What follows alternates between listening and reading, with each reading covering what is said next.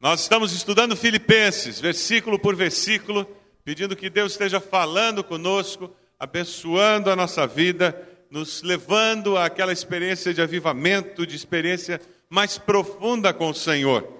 Hoje pela manhã, pastor André falava sobre a atitude de Paulo com o passado e com o presente. Hoje a mensagem continua falando sobre a dimensão do futuro, a atitude de Paulo com relação ao futuro. O título dessa mensagem é Cosmovisão Cristã. Como você vê a vida? Como que você vê a vida? Viver é difícil para você?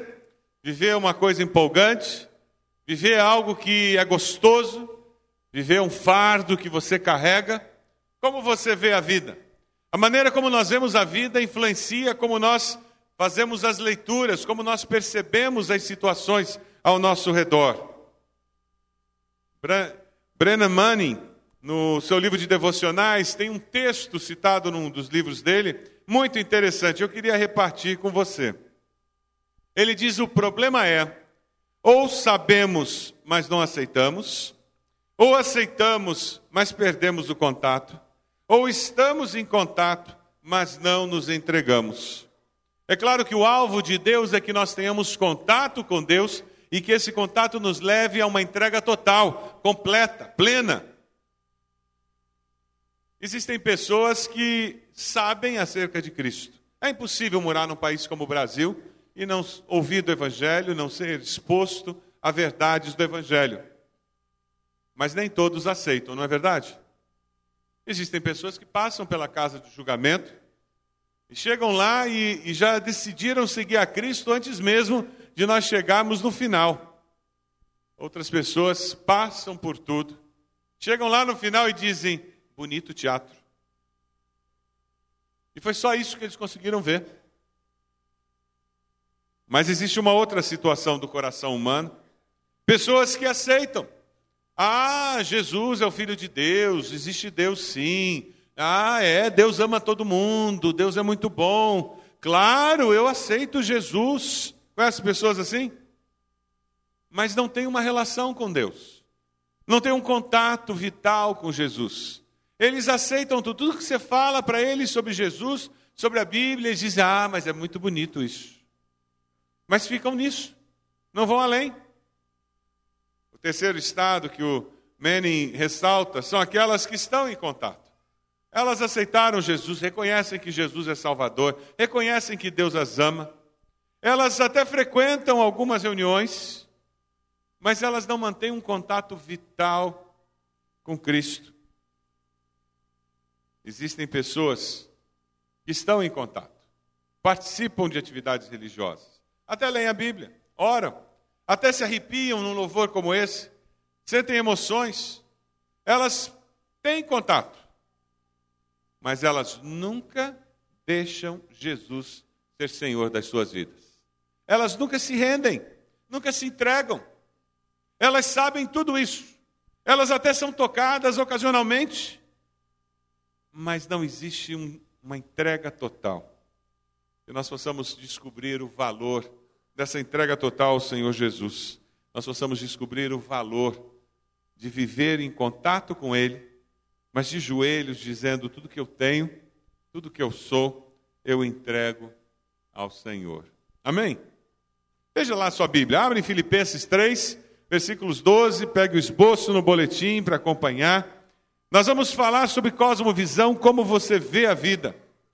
A primeira parte do texto, Paulo está nos dizendo: olha, você tem que olhar a vida que está diante de você, a vida que você viverá no futuro, a vida que você está começando a viver no presente. Ele diz: você tem que viver com um senso de missão claramente definido. Versículo 12: não que eu já tenha obtido tudo isso ou tenha sido aperfeiçoado, mas prossigo para alcançá-lo, pois para isso também fui alcançado por Cristo. Não que eu já tenha obtido. Depois de tudo que ele falou nos versos anteriores, quando ele disse que ele era judeu, ele tinha todas as vantagens, ele era uma pessoa que tinha vindo de uma descendência boa, ele fala sobre todas as virtudes que ele tem, ele não nega as qualidades dele, ele não nega o potencial que ele tinha, ele reconhece tudo que ele tinha. E ele diz: Mas quando eu pego esse tudo e comparo com a grandeza de conhecer a Cristo, com a coisa incrível que é o meu Deus, isso aqui virou nada. Isso aqui não tem valor nenhum. Apóstolo Paulo, ele continua depois de chegar a essa conclusão de que tudo aquilo que ele tinha, que era verdade, perdia o valor pela excelência do conhecimento de Cristo. Quando ele nos diz isso, ele está querendo repetir de uma outra maneira o que ele fala nos versículos 10 e 11. Dê uma olhadinha aí. Versículos 10 e 11, ele diz: Eu quero conhecer Cristo, o poder da Sua ressurreição, a participação em seus sofrimentos, tornando-me como Ele em Sua morte, para de alguma forma alcançar a ressurreição dentre os mortos. Você quer conhecer Cristo? Você quer mesmo? Pergunte à pessoa que está ao seu lado. Vira para ela e diz assim: Você quer conhecer a Cristo? Pergunte a ela. Vamos ver o que ela quer dizer. Veja o que ela vai dizer. Agora eu quero que você faça uma segunda pergunta.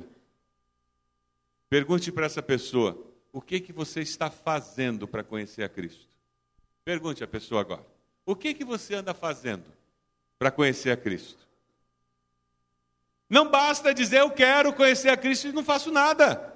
Eu quero conhecer a Cristo, mas eu não gasto tempo com Ele. Eu quero conhecer a Cristo, mas eu não gasto tempo com a palavra dele. Eu quero conhecer a Cristo, mas eu não me submeto ao que Ele me diz. Como é que eu vou conhecê-lo? O apóstolo Paulo chegou à conclusão de que Deus tinha um sonho para ele Versículo 12 ele diz: Não que eu já tenha obtido, mas eu prossigo para alcançar aquele projeto que o Senhor tinha. Lembram da história de Paulo na estrada de Damasco? Ele, com todo o orgulho dele, toda a autossuficiência religiosa que ele tinha, ele era o cara. Não era o Lula, não, era ele. E literalmente ele cai do cavalo. Não foi isso que aconteceu? Literalmente. E quando ele cai do cavalo, ele cai porque ele viu a luz de Cristo.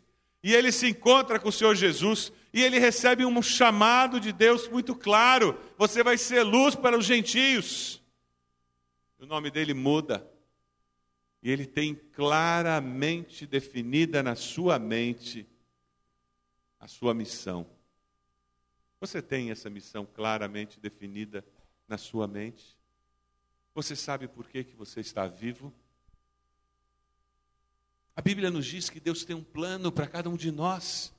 Salmo 139 nos diz que enquanto nós éramos tecidos no ventre da nossa mãe, Deus já nos conhecia, Deus já nos amava e Deus já tinha um projeto de vida para nós. Quem vê a vida com essa certeza vive diferente. Se você tem essa certeza, amanhã você vai chegar lá naquele lugar de trabalho, você vai bater o cartão de ponto, ou vai chegar na sua mesa, e você vai chegar com uma postura diferente, porque você vai dizer: Eu não estou aqui por acaso, Deus me mandou para cá. Você vai chegar na sala de aula, você vai chegar naquela vizinhança com a certeza de que não é por acaso que eu estou aqui, Deus me mandou para cá.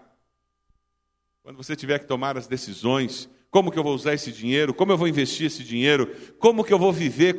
Para onde eu vou? Onde eu vou passar as férias? Você vai dizer, Deus, nesse projeto que o Senhor tem para mim, o que que o Senhor tem reservado para mim nesse momento da minha vida? A cosmovisão cristã saudável faz com que você veja a vida com um propósito. Deus me criou com um propósito. Você tem essa certeza? Deus não criou você para ganhar dinheiro só. Deus não criou você para pagar as contas. Deus não criou você simplesmente para acumular anos de vida. Deus não criou você simplesmente para você trabalhar, casar, ter filho, ficar velho, morrer. Deus tem um projeto muito maior do que esse. Muito maior. Você está vivendo com essa consciência de que Deus tem um projeto para a sua vida. Tudo que nos cabe é dobrar os joelhos e buscar conhecer a Cristo. E quem conhece a Cristo descobre o projeto de Deus para a sua vida. E isso é algo que dura a vida inteira. É um processo. Nós vivemos numa sociedade que ama o instantâneo e Deus olha para nós e diz: Comigo não é nada instantâneo. Eu tenho a eternidade toda. Eu não tenho pressa. Eu não uso micro-ondas. Não tenho banda larga. Não preciso. A missão que Deus nos deu, ela envolve todos os dias da nossa existência. Nem mais um, nem menos um. Veja só o que, que Lutero nos fala. Lutero tem uma frase preciosa que ele diz: A vida cristã é mais uma vida de busca do que de posse, mais uma vida de tornar-se piedoso do que ser piedoso. Esse aí tem que ler e pensar. Dá uma lidinha de novo, lê um pouquinho mais. A vida cristã é mais uma vida de busca do que de posse, ou seja, eu não chego lá ninguém chega lá. Todos nós continuamos indo na direção do ideal cristão até o dia da nossa morte. A vida cristã é mais uma vida de tornar-se piedoso a cada dia do que ser piedoso, porque ninguém chega lá. É um processo contínuo. A cosmovisão cristã faz com que nós enxerguemos a vida como uma missão claramente definida que se cumpre por meio de processos, de etapas, de estações. E a vida é assim, eu sou criança, depois eu sou adolescente, depois eu sou um jovem, depois eu caso, eu fico solteiro, aí depois eu tenho filhos, aí os filhos crescem, a vida é feita de estações, de períodos. E quando nós percebemos que existem ciclos na vida, e esses ciclos iniciam, se fecham, e iniciam outros e se fecham, quando nós percebemos isso, fica mais fácil nós percebermos que nós temos um Deus que deseja estar envolvido em todos esses períodos da nossa vida, manifestando graça, misericórdia, direção Veja os versículos 13 e 14. O apóstolo nos diz isso: Não penso que eu mesmo já tenha alcançado, mas uma coisa faço, esquecendo-me das coisas que ficaram para trás, avançando para que estão adiante, prossigo para o alvo. Paulo reconhece que ele ainda não chegou lá, mas ele reconhece também que com Deus não tem parada. Deus sempre está pronto a nos ajudar a começar um novo ciclo. Você conhece crente que não vem em escola bíblica? Que não se envolve em grupo raízes? Ah, não, sou crente há 40 anos, conheço tudo. Já ouviu alguém dizer isso? Já ouviu crente dizer, ah, eu não escuto nada novo? Já ouviu? Eles sabem tão pouco de Deus que eles acham que sabem. Uma das coisas boas da maturidade na vida é que a gente descobre que não sabe nada. Porque quanto mais eu sei, mais eu sei que não sei. É por isso que o adolescente tem todas as respostas da vida, porque ele não sabe nada da vida. Aí você diz: Não chegue tarde, meu filho é perigoso. Pode deixar comigo, pai. Que isso? Eu me garanto. Não se preocupa, não. Meu filho estuda para aquela prova, você vai tirar nota baixa. Pode deixar comigo. Eu me garanto. O triste é encontrar pessoas que gastam 20, 10, 30 anos sentados num banco de igreja, cadeira de igreja, e ainda acham que eles sabem tudo. Tolos. A palavra que a Bíblia usa é nécio. É louco mesmo. O apóstolo Paulo diz: Olha, eu sei muito, mas não cheguei lá. Olha, minha vida tem sido transformada, mas eu ainda não cheguei lá, eu ainda estou no processo. Deus está em construção. Todo crente em Cristo Jesus deveria andar por aí com uma plaqueta pendurada no pescoço. Tenha paciência comigo, obra inacabada. Olha para a pessoa do lado e diz: Eu vou te dar uma plaquinha. A gente devia colocar em casa, no marido, na esposa, sabe por quê? Porque a gente ia ter mais paciência com ela e com ele. Mas a gente assume que ele já está pronto. Você é diácono, você é líder da igreja, você é um pastor, você é professor de escola dominical. Você não deveria fazer isso. A plaquinha sumiu. Obra inacabada. O que o apóstolo Paulo, com esse texto, está nos dizendo é: tenham paciência comigo, ainda não cheguei lá. E ele vem e chuta a canela daqueles crentes em Filipos, dizendo: e nem vocês, não se iludam. Sabe, é interessante, porque como quando você começa a ver esse tipo de coisa, aí você percebe como esse pensamento que alguns membros de igreja têm é demoníaco, é diabólico. Você conhece membro de igreja que não vai mais a grupo do MIC? Ah, é tudo a mesma coisa, vamos falar de casamento, não vamos mais para encontro de casar, falar de comunicação. Eu já sei tudo. Já ouviu gente dizer isso? Isso é diabólico, isso é do diabo. Repreende e manda o cão embora. Ah, eu não vou mais na reunião dos jovens, não tem novidade lá, é tudo a mesma coisa, né? É a mesma coisa para você ver, ver se você toma vergonha e muda. Não tem como reinventar o evangelho, gente. Sabe por quê?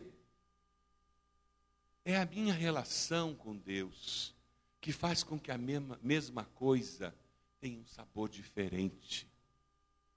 Eu vou repetir. É a minha relação com Deus vivo que faz com que a mesma coisa tenha um sabor diferente. O nosso problema é que aquele contato está desfeito. Aí a gente vem para a classe da escola bíblica, a gente vem para o grupo Raízes, a gente vai para o grupo de casais, vai para a célula e diz: ah, é a mesma coisa. Porque eu estou vazio. Vazio dessa relação com Deus. Você quer ver um exemplo? Você já teve períodos que você lê a Bíblia e parece estar lendo palha, que não vai a lugar nenhum? O problema é com a Bíblia ou com você? Porque aí passa um tempinho, você acerta a tua vida com Deus, você abre a Bíblia aí não é mais daquele jeito. Já reparou isso? Você parou de a célula, porque é a mesma coisa, em nome de Jesus, essa semana, volta para lá. Liga para o líder e diz: Olha, vai ter reunião comigo só se todo mundo estiver viajando. A minha célula vai ter reunião amanhã à noite. Tem uma opção de gente viajando, não tem problema não, vou fazer reunião com quatro pessoas. O que interessa é que nós estamos juntos, estamos caminhando juntos. A igreja não tem mais férias de escola bíblica, não tem mais férias de célula, não tem mais férias de grupo do MIC. Período de férias a gente faz reunião com quem está na cidade. E quem não está, não vai, azar, perdeu a benção. O reino de Deus não para. É interessante porque esse pensamento demoníaco, ele faz com que você ache que Deus é tão pequeno que você consegue entender tudo de Deus e que você não tem mais o que crescer. Deus é infinito.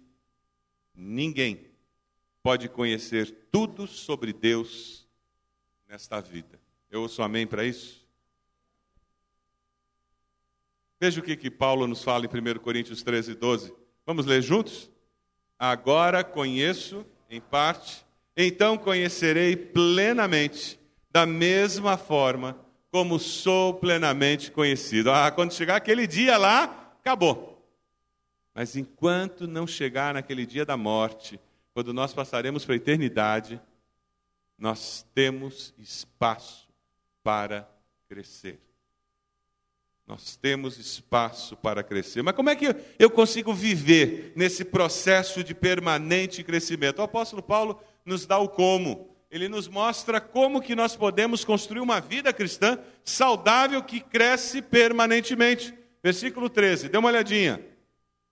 A palavra-chave é esquecendo. Eu preciso me esquecer, porque senão eu ando pela vida assim, que nem esse cara aí da foto. Sofrido, doído. O seu estado anterior do passado não o paralisa nem o desencoraja. Quem esqueceu, o passado passou. Quem sabe Deus o trouxe hoje aqui porque você precisa chutar o passado para trás. Precisa pegar o seu passado e jogar na lata do lixo. Os desapontamentos, as tentações do passado não deprimem. Quem vê a vida como Deus quer que ele veja, O passado não me deprime, é um fato que aconteceu, mas eu estou tocando a vida para frente. A bênção que Deus fez no passado não me paralisa também. Aquela vitória que eu tive não faz com que eu fique com medo de tentar coisas novas, porque de repente não vai dar certo como deu lá. Então eu fico parado, sempre falando do meu passado, porque no passado foi bom. Quem vive olhando a vida como Deus quer que nós a vejamos, esquece das coisas que ficaram para trás. Jesus fala em Lucas 9:62, ninguém que põe a mão no arado e olha para trás é apto para o reino de Deus. É isso que Paulo diz: tudo aquilo que eu tinha, todas aquelas vantagens, tudo aquilo não vale nada, então deixa eu virar para cá e tocar minha vida. Porque aquilo ali existiu um tempo que aquilo era bom e agora eu quero construir algo novo. O passado, ele pode ser um ótimo professor, mas é o pior companheiro de viagem que alguém pode escolher. Se você caminha carregando o seu passado como um fardo, por que, que eu não fiz isso? Por que, que eu não tomei aquela decisão? Por que, que eu não comprei? Por que, que eu não vendi? Por que, que eu deixei acontecer aquilo? Por que, que eu não fiz aquilo? Por que, que eu não disse isso para o meu filho? Por que, que eu não fiz. Para! Em nome de Jesus. Isso que está atormentando você, caminhe agora, hoje, nesse culto. Vai até a cruz e diga: Senhor, eu quero pendurar isso aqui no cravo. Foi por causa disso que o Senhor morreu também. E chega. Eu não vou passar pela vida com esse fardo, com essa bola de ferro me prendendo, porque eu preciso deixar o meu passado no passado. Sabe, Deus o trouxe hoje para que você possa vir aqui à frente no final do culto dizendo: Deus, eu estou vindo aqui à frente. E isso é um gesto físico para expressar o fato de que o meu passado foi para o lixo. Chega, eu vou parar de me condenar. A vida sempre terá milhões de oportunidades e direções que nós poderíamos ir. Às vezes bem intencionados, às vezes mal intencionados, às vezes com, com informações suficientes, às vezes com poucas informações, às vezes nós tomamos boas decisões e às vezes tomamos más decisões. Bem-vindo ao mundo real. O bom é que Deus consegue transformar as decisões mais esdrúxulas da vida em crescimento e a gente olha e diz: Eu não queria pagar aquele preço, mas olha como eu cresci. O apóstolo Paulo nos diz ali, versículo 13, veja. Ele continua: esquece as coisas para trás e faz o quê? Avança para as que estão adiante. Olha para frente e vamos andando. Como esse atleta correndo aí. A palavra que foi traduzida por avançando no grego, a ideia no grego, sabe qual é? É a imagem do corredor que está chegando, vendo o final da corrida, e ele, porque ele quer ganhar aquela corrida, ele se inclina para frente, ele joga o corpo numa tentativa de conseguir chegar logo à sua meta. É isso que o apóstolo está nos dizendo. Avance, vá adiante. Vamos para frente. Mas para fazer isso eu tenho que jogar meu passado fora deixar lá atrás e dizer: aprendi o que podia aprender com ele. E agora eu quero construir um novo futuro. Hebreus 12, 1, 2 nos fala sobre construir a nossa vida de uma maneira tal que a gente glorifique a Deus. Corramos com perseverança a corrida que nos é proposta. E o escritor continua dizendo: tendo os olhos fitos em Jesus, autor e consumador da nossa fé. Eu só vou conseguir prosseguir, avançar, se eu estiver olhando para Jesus. Se eu ficar olhando para os irmãos, para os pastores, eu tenho uma possibilidade imensa de me decepcionar.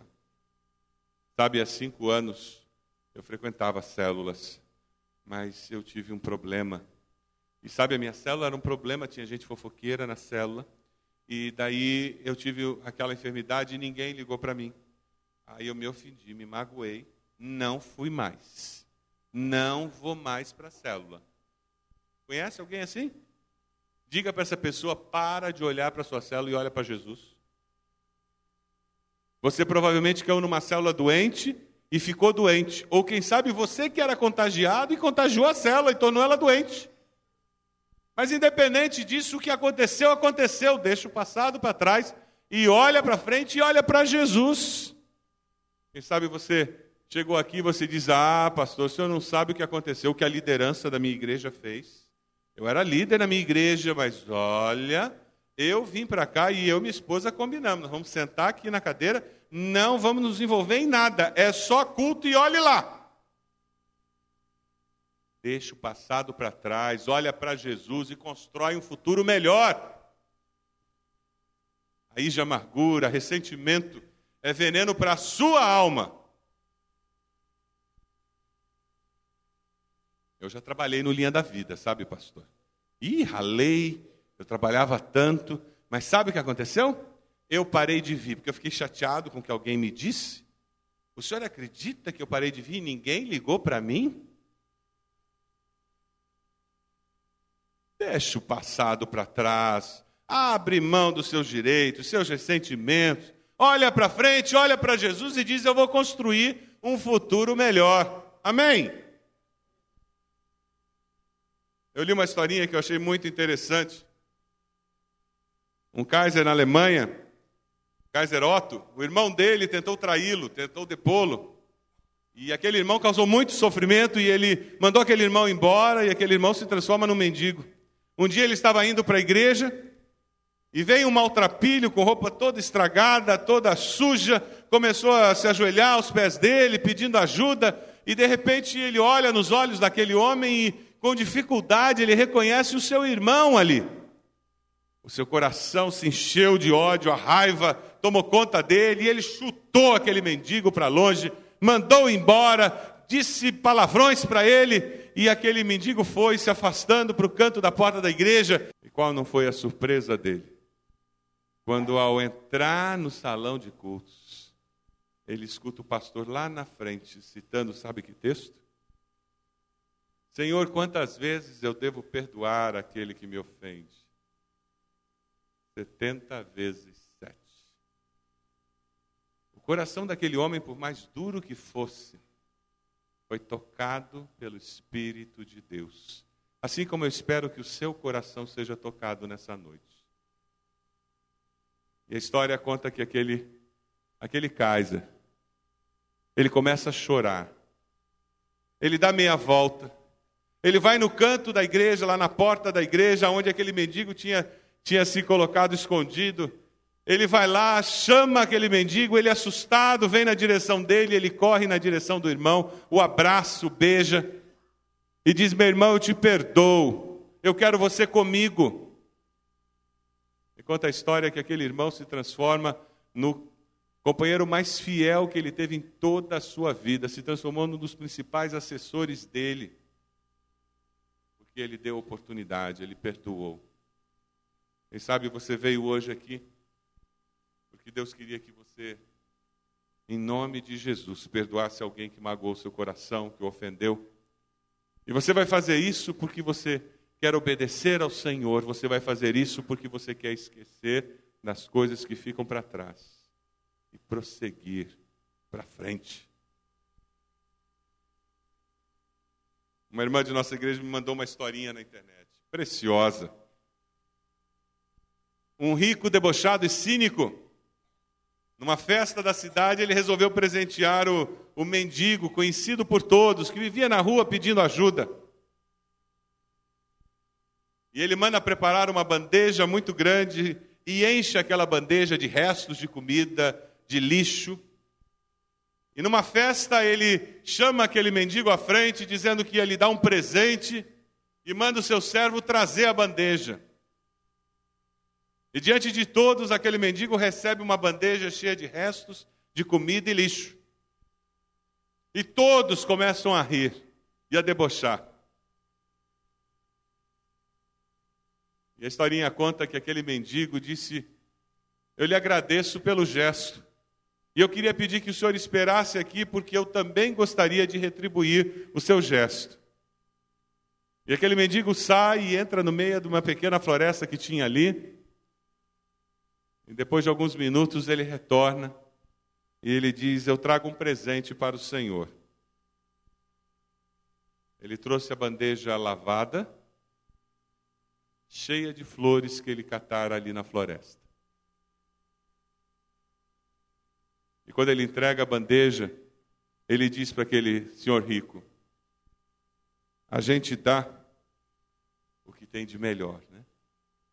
E esse era o meu melhor.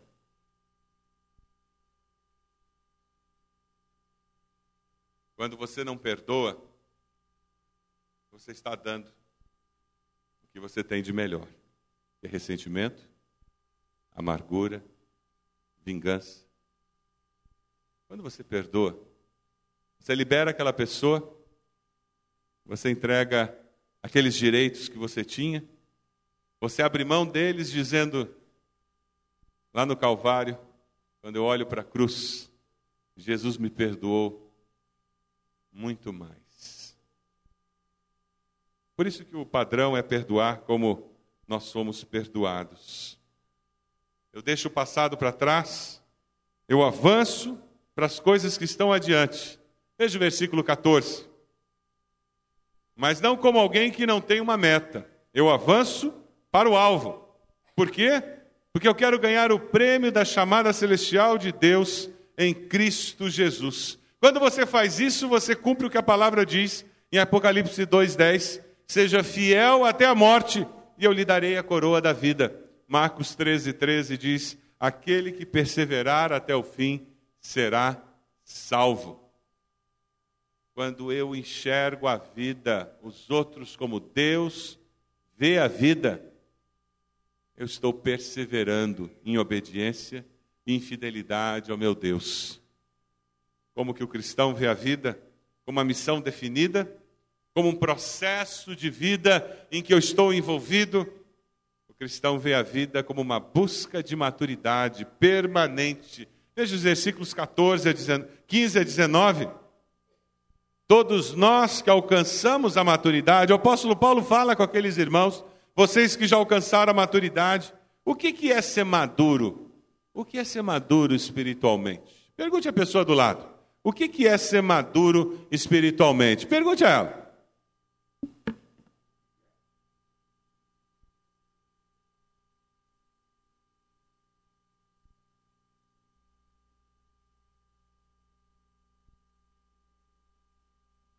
Eu tentei colocar algumas coisas que nos ajudam a entender o que é ser maduro espiritualmente.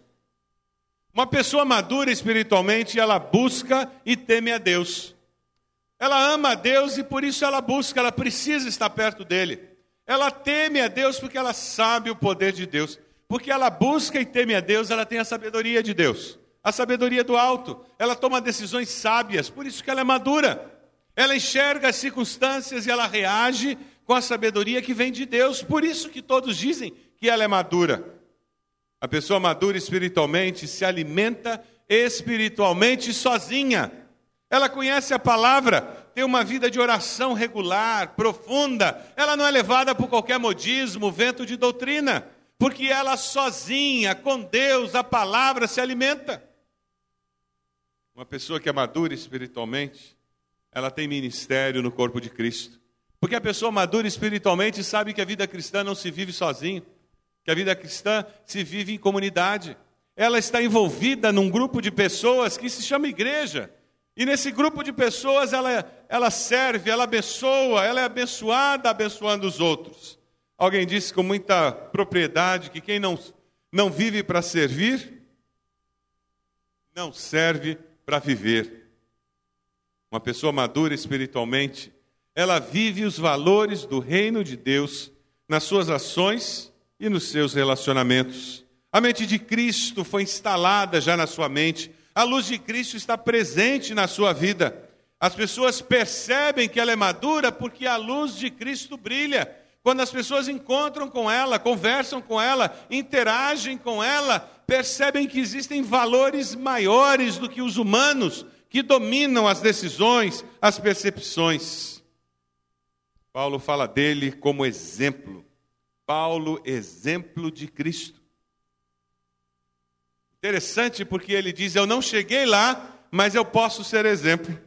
Um comentarista, quando eu estava preparando esse sermão, ele me fala uma frase que eu achei preciosa: Apenas o que de Cristo existe em nós vale a pena imitar. Todos nós somos incompletos, mas existem características de Cristo que já entraram, já foram aprendidas por mim, já foram absorvidas no meu jeito de ser, essas características imitem. Mas aquelas áreas da minha vida onde Jesus ainda não conseguiu fazer a obra, por favor, não imitem. Eu tenho certeza que o sonho de todos os pastores dessa igreja é que vocês, ao se aproximarem de nós, vocês possam se sentir inspirados a buscar a Deus e quando vocês se aproximarem de nós, vocês não vão precisar nem de lupa para perceber os nossos defeitos. Mas que vocês possam perceber um coração que busca a Deus e que serve a Deus com integridade. Que os líderes dessa igreja possam ser esse tipo de inspiração também para os demais membros que cada um de nós, que os líderes de célula, os membros de célula, que nós possamos olhar para as pessoas e dizer: copie de mim isso, Jesus já fez uma obra, eu já aprendi a depender de Deus nessa área. Sabe por que, que nós precisamos fazer isso? Porque nós vivemos num mundo degradado.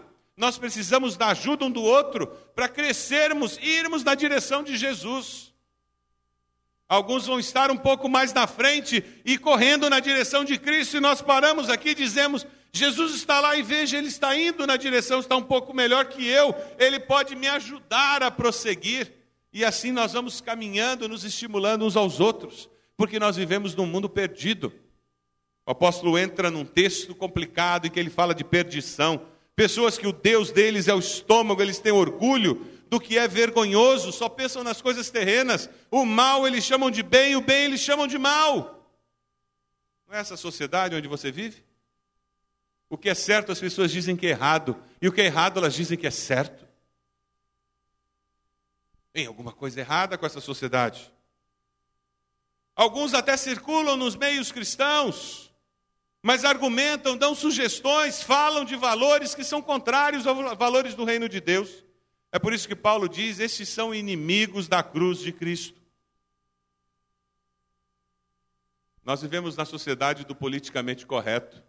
E às vezes nós somos contaminados por essa postura e perdemos a capacidade de dizer isso está certo, isso está errado. Perdemos a capacidade de dizer para as pessoas sermos sal da terra e luz do mundo, dando sabor a essa sociedade. De dizermos eu não vou fazer isso porque isso é contra os meus valores. Ou eu vou fazer isso porque é isso que Deus espera de mim. Ao agirmos assim, estamos impactando a nossa geração. Seu fim é a perdição espiritual, moral, física. Nós vivemos numa sociedade onde o ateísmo está crescendo. Eles estão fazendo campanhas. Lembram daquelas campanhas nos ônibus lá na Inglaterra? As sociedades de ateus está, estão recebendo doações para fazer essa campanha em outros lugares do mundo. Pessoas que perderam a noção da existência de Deus. Nós estamos encontrando várias pessoas que perderam completamente a noção do que é certo ou errado. Vejam essa foto aí. É uma criança de costas que aparece. Os pais dessa criança não revelam o sexo dessa criança de dois anos e meio. Isso acontece lá na Suécia. Um casal de 24 anos levou essa prática de não querer saber o sexo da criança e agora não divulga. Eles se recusam a dizer o sexo da criança na foto, que já tem dois anos e meio. Queremos que Pop, o nome que inventaram para a criança, cresça com maior liberdade e que não seja forçado a um gênero que o amoldará, disse a mãe de Pop. Ela usa vestidos e também calças masculinas e o seu cabelo muda de estilo feminino para o masculino a cada manhã. Que sociedade é essa? Pior ainda, o jornal foi falar com um pediatra, conversou com uma pediatra sueca sobre os efeitos a longo prazo no comportamento da criança. Olha a resposta, politicamente correta. Ah, certamente, esse essa prática afetará o comportamento da criança, mas é difícil dizer se fará mal a ela.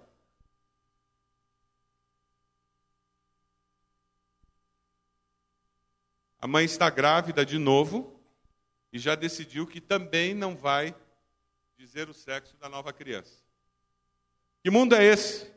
É o mundo onde nós vivemos. Você está preparado para ter um senso de missão tão claro, ter consciência de que a meta é Cristo e que eu tenho que me transformar à semelhança dele, para você poder gastar sua energia, não em ficar perseguindo um pastor, um líder, um membro da igreja, um irmão, um, um, esposo, uma esposa, porque eu não perdoo, porque eu vou me vingar, mas ao invés disso, você deixa esse passado para trás e olha para Cristo e começa a transformar essa sociedade. Eu queria desafiá-lo. Se você anda carregando raiz de amargura, arrancar tudo isso e jogar no fogo do inferno coração limpo buscar a Deus. Nós queremos avivamento. Estamos celebrando esse ano de 50 anos da nossa igreja, buscando uma comunhão com Deus maior, e isso vai depender de você, meu irmão, de você, minha irmã. Se você não buscar um coração puro, limpo, sem ressentimento, sem amargura, um coração sem culpa, você nunca vai experimentar o mover de Deus na sua vida. Vivemos numa sociedade louca. Veja o que aconteceu com a seleção brasileira. Quando eles ganharam a Copa das Confederações, a FIFA alerta a CBF, CBF por reza coletiva após o título da seleção na Copa das Confederações. Não pode ter nenhuma demonstração religiosa. Existem grupos no Brasil se movimentando para tirar o crucifixo dos tribunais. Pessoas que confundem Estado laico com Estado ateu. Nós somos um país em que a grande maioria é cristã, nada mais natural do que ter um crucifixo em vários lugares. E isso não significa que religião é imposta, simplesmente que a grande maioria confessa aquela fé. Esse mundo louco confunde ter um Estado laico, que é algo que nós batistas cremos e defendemos, com um Estado ateu, que nós batistas somos contra porque isso é tornar o Estado vinculado a um tipo de fé religiosa, nem que seja uma fé que diz Deus não existe. Como você vai influenciar essa sociedade? Nós só influenciaremos essa sociedade se nós aprendermos a viver os momentos da vida, os processos da vida com o coração limpo, tendo resolvido o nosso passado. É por isso que a Bíblia diz, quando nós aceitamos Jesus, que todas as coisas se fazem novas. Meu irmão, você que é membro há 30, 40, 20 anos, todas as coisas continuam precisando ser feitas novas a cada dia. A cada dia. Lá na sua casa com a sua esposa, com seu esposo, as coisas precisam ser feitas novas. Deixe o passado para trás. Aquele filho que você vive jogando na cara dele ou dela algum erro que ele cometeu no passado, pare de fazer isso. Deixe o passado para trás e combine algo novo e construa um futuro novo. Sabe por quê? Eu e você somos cidadãos do céu, versículos 20 a 21. A nossa cidadania, porém, está nos céus, de onde esperamos ansiosamente o Salvador, o Senhor Jesus. Sabe por que, que Paulo fala isso aqui? Filipos era uma cidade que tinha uma característica muito especial no Império Romano. Ela era chamada de colônia romana. Nos pontos estratégicos do império, os imperadores colocavam essas colônias romanas. Elas eram mini-romas espalhadas pelo império. A língua nessas colônias romanas era o latim, a forma de governo da cidade, funcionamento da cidade era romano, as atividades que aconteciam ali refletiam as atividades de Roma.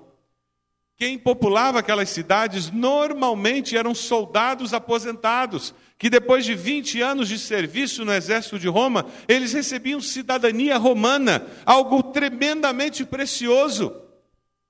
E eles eram enviados para morar naqueles lugares como romanos. E Filipos era uma cidade assim para pessoas que viviam numa cidade onde eles viviam pensando em viver como alguém que mora em Roma. O apóstolo Paulo disse: gente, não esqueçam, hein? Nossa cidadania é no céu. Vivam como alguém que vai para o céu, que pertence ao céu. E ele diz: vivam como alguém que vai para o céu, porque Jesus vai voltar. Um dia todo olho o verá, toda língua confessará.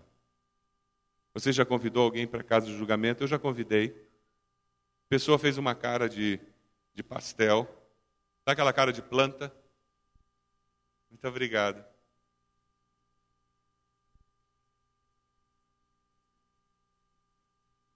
E eu disse: É, você pode hoje, ou segunda-feira, ou fim de semana que vem? Obrigado. Um dia aquela pessoa vai dizer: Jesus é Senhor mesmo.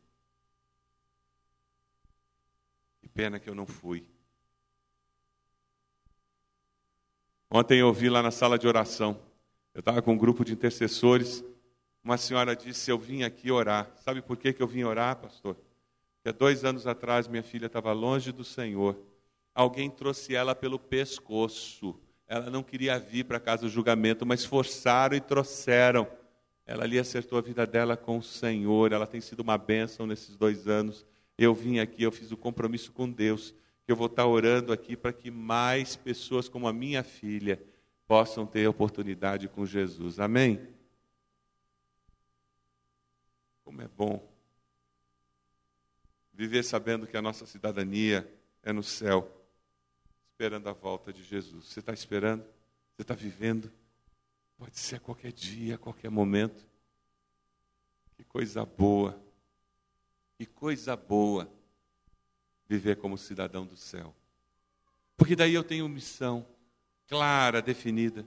Porque daí eu posso esquecer as coisas que ficam para trás e olhar para frente, avançar para o alvo, para o prêmio da soberana vocação.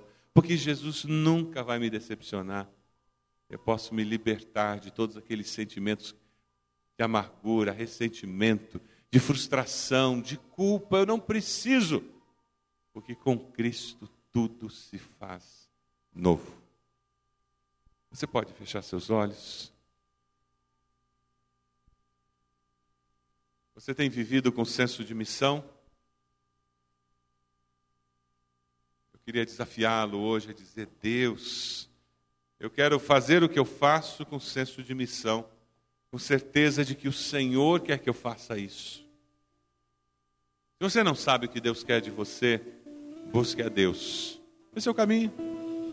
Quando você buscar a Deus, você vai se surpreender, porque Ele vai se revelar a você. Todo aquele que busca, encontra. Quem sabe você tem dificuldade para perceber os processos da vida, as fases da vida, as estações da vida e aceitar que existem coisas que se fecham e terminam e outras que começam. E você anda frustrado, ressentido por oportunidades perdidas, frustrado por não ter feito ou por ter feito algumas coisas e você carrega a culpa. Eu quero, em nome de Jesus, dizer que você pode colocar essa culpa aos pés da cruz. Quem sabe é perdão que você precisa dar. Quem sabe é perdão que você precisa pedir.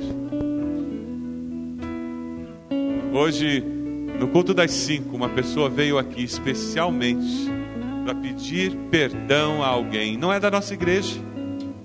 O Espírito de Deus tocou no coração dessa pessoa. E ela veio até aqui porque ela disse: Eu preciso acertar isso. E Deus foi tão gracioso que deu a ela uma experiência única. Louvado seja Deus.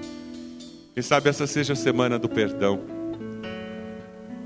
Quem sabe você anda amargurado, ressentido com alguém. Não vá nem procurar a pessoa. Antes disso, se quebrante diante de Deus e diga a Deus: arranque essa amargura, arranque esse ressentimento que só faz mal a mim. E depois procure a pessoa. Depois peça perdão. Depois diga do que Deus está fazendo na sua vida. Quem sabe você veio aqui. Porque hoje você precisa consagrar sua vida ao Senhor, dizendo: Deus, é um novo começo. Busca de maturidade. Eu quero crescer na tua palavra. Eu quero crescer na vida de oração. Deus, olha, eu estou caminhando com o Senhor, mas meio capenga. Eu não estou caminhando do jeito que eu sei que poderia, deveria, e hoje eu quero que seja um marco. Esse dia vai ser um marco na minha vida. Novo começo, novo momento contigo, Senhor. Você está tomando uma dessas decisões? Aonde você está enquanto todos estão orando? Levante sua mão bem alto e depois abaixo. Louvado seja. Só levante abaixo. Louvado seja. Glória a Deus. Louvado seja lá atrás. Glória a Deus. Mais alguém? Glória a Deus, glória a Deus. Mais alguém? Glória a Deus. Louvado seja o Senhor. Mais alguém? Levante sua mão. Aqui desse lado, mais alguém? Mais alguém? Mais alguém? Está dizendo, pastor, hoje eu vou acertar minha vida com Deus. Eu quero um novo começo. Quem sabe você está dizendo, eu preciso perdoar. Eu vou me libertar disso. Eu vou esquecer o passado. Eu vou construir um novo futuro construído com graça e misericórdia de Deus. Mais alguém está dizendo: Eu estou tomando uma decisão hoje. Louvado seja o Senhor. Mais alguém? Glória a Deus. Já vi lá atrás. Mais alguém? Levante sua mão. Glória a Deus. Já vi aquela senhora. Pode abaixar. Mais alguém? Vamos nos colocar de pé. Nós vamos cantar um cântico precioso que fala sobre isso. Enquanto nós cantamos, eu vou convidar você que tomou essa decisão, você que levantou a mão, você vai chegar aqui na frente, vai se ajoelhar e nós vamos orar por você. Vamos clamar em nome de Jesus para que essa experiência seja confirmada pelo Senhor. Pode sair do seu lugar, vem aqui à frente, coloque-se de joelhos aqui, você e Deus, e nós vamos orar por você. Glória a Deus, pode vir, pode vir, coloque-se de joelhos.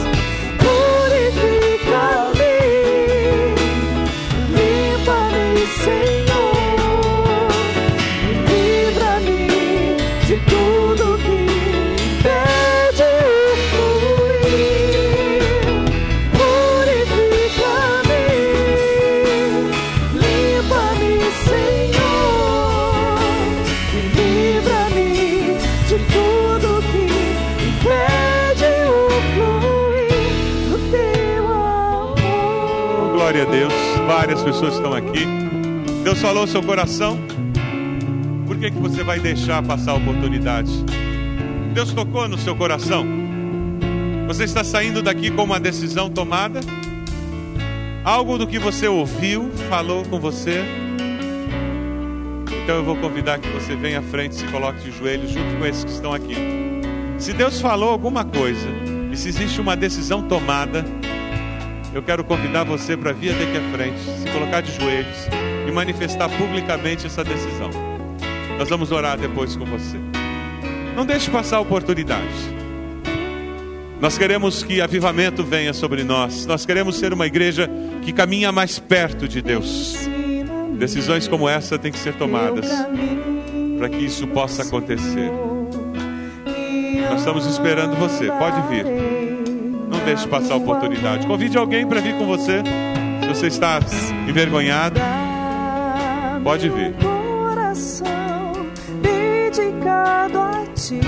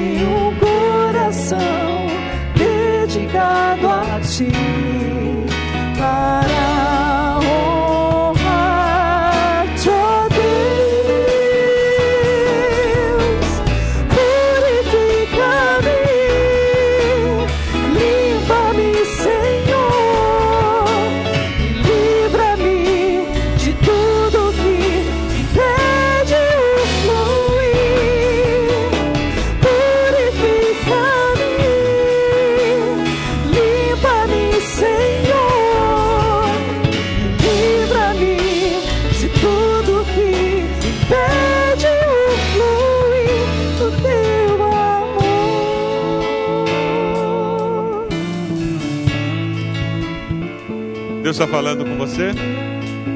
Nós podemos esperar um pouquinho mais. Deus está falando com você? Se você pudesse ajoelhar onde você está, por favor, se ajoelhe.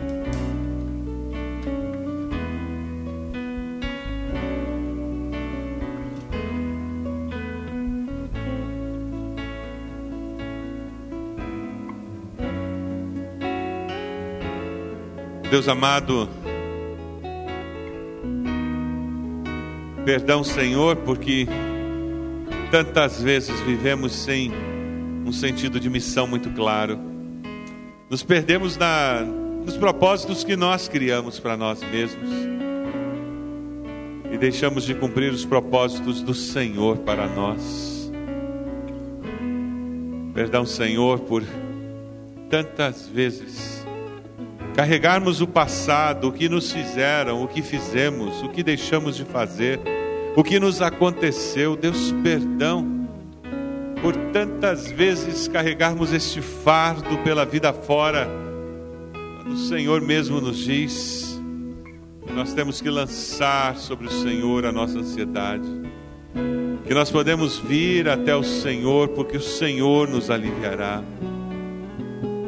Ó Deus, eu quero com o teu povo, orar por esses irmãos que estão aqui à frente. Ó Deus amado, dê a eles vitória em nome de Jesus. Dê a eles crescimento.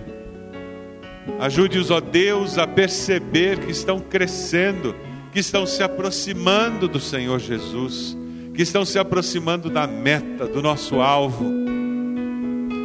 Ó Deus, se alguém está aqui porque precisa perdoar, nós pedimos em nome de Jesus que o Senhor cure essa ferida, que o Senhor os ajude a liberar o perdão. Se arrependimento e reconhecimento que precisa procurar alguém para pedir perdão, ó Deus, deles coragem, em nome de Jesus, para com coração humilde pedir perdão obedecendo ao Senhor. Deus, nós queremos avançar, prosseguir para o alvo. Nós queremos viver como cidadãos do céu. Ó oh, Pai amado, completa a tua obra em nós. Nos envolva, Senhor, num projeto, um projeto celestial projeto que tenha consequências eternas, para a honra e glória do teu nome. Ó oh Deus, abençoa todo o teu povo. E agora que o amor do Senhor, nosso Pai, a graça do Senhor Jesus, as consolações do teu Santo Espírito sejam conosco com todo o teu povo, hoje e sempre. Amém.